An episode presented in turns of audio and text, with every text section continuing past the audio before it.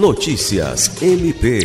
O Ministério Público do Estado do Acre, por meio da Promotoria Especializada de Defesa do Meio Ambiente da Bacia Hidrográfica do Baixo Acre, realizou na última quinta-feira, 8 de setembro, uma reunião com integrantes da comissão de aprovados no concurso do Corpo de Bombeiros Militar do Acre. O encontro, conduzido pelo promotor de justiça Luiz Henrique Rolim, teve como objetivo ouvir as demandas da comissão, que reivindica a convocação imediata do certame, e prestar esclarecimentos pertinentes acerca da atuação do Ministério Público Acreano, que, no caso da Promotoria Especializada Ambiental, atua por esse viés conforme se tem apurado e foi confirmado com os aprovados.